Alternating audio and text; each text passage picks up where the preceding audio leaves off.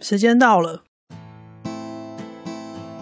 这是一个关于自杀、关于忧郁的故事，也是一个关于被留下来的人的故事，更是一个关于所有生命的故事。如果他们已经不能帮自己说话，那就让我来讲给你听吧。小柔的最后一天，恶意时代。是一款围绕着自杀、忧郁症这些严肃议题的桌上游戏，也会是你玩过最好玩的台湾原创剧情游戏。相信我，你不会在游戏中被说教。我跟你一样，很不喜欢那些东西。放开自己，去玩游戏就可以了。为了赢，开始玩游戏是心灵角落团队不变的信念，只是。这一次游戏的获胜，会让你经历一段朝内在探索的历程，一段朝着人心探险的历程。在往胜利更靠近的时候，你是不是也感受到小柔在对你说的话了呢？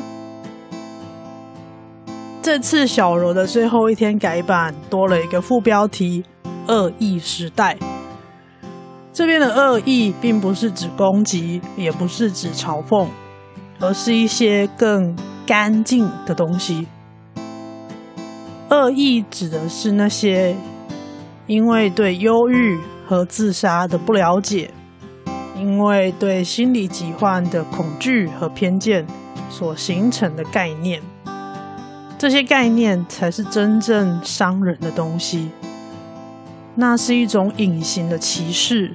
过度的关心，无形的位阶差异所综合起来的。当我们在面对这个充满恶意的世界的时候，我们会很清楚自己的渺小与无力。我们知道自己张开双手是没办法拥抱整个世界的。